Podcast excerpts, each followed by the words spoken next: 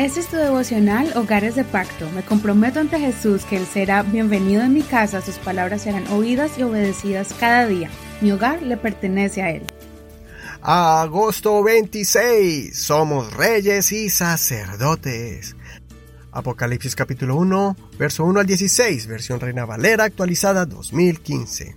La revelación de Jesucristo que Dios le dio para mostrar a sus siervos las cosas que deben suceder pronto y que dio a conocer enviándola por medio de su ángel a su siervo Juan, quien ha dado testimonio de la palabra de Dios y del testimonio de Jesucristo, de todo lo que ha visto. Bienaventurado el que lee y los que oyen las palabras de esta profecía y guardan las cosas escritas en ella, porque el tiempo está cerca.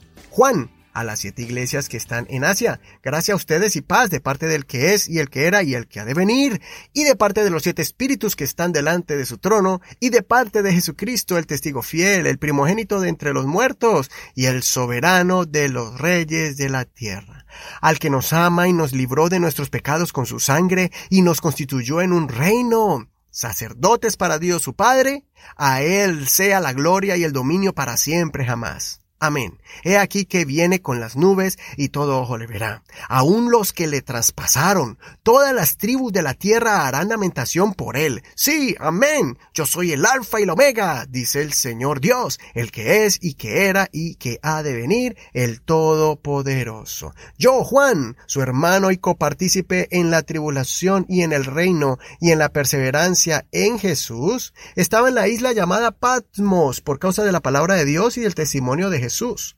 Yo estaba en el Espíritu en el día del Señor, y oí detrás de mí una gran voz como de trompeta que decía, escribe en un libro lo que ves y envíalo a las siete iglesias, a Éfeso, a Esmirna, a Pérgamo, a Tiatira, a Sardis, a Filadelfia y a la Odisea.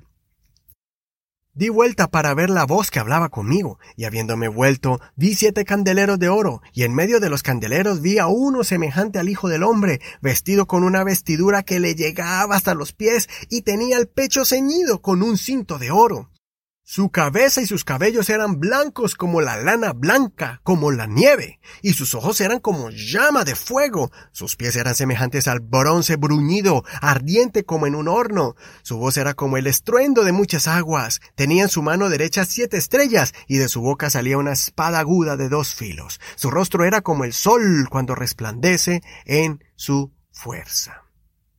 Empezamos con uno de los libros más misteriosos pero importantes de la Biblia. Apocalipsis significa revelación. Es un libro que desvela los acontecimientos que han pasado, que están pasando y que pasarán. El Apocalipsis mayormente se enfoca en las visiones que Juan tuvo sobre los eventos que van a acontecer a partir del momento en que Cristo venga por su iglesia. En este devocional nos vamos a enfocar en las enseñanzas que edifican nuestros hogares, sin caer en debates o discusiones acerca de interpretaciones de las visiones. Hoy quiero que entendamos sobre qué profunda es la identidad que hemos adquirido en Dios. Juan dice que después de que Jesús nos ha rescatado de los pecados y nos ha lavado con su sangre, Jesucristo nos convirtió en reyes y sacerdotes. ¡Qué privilegio tan grande que Dios nos da!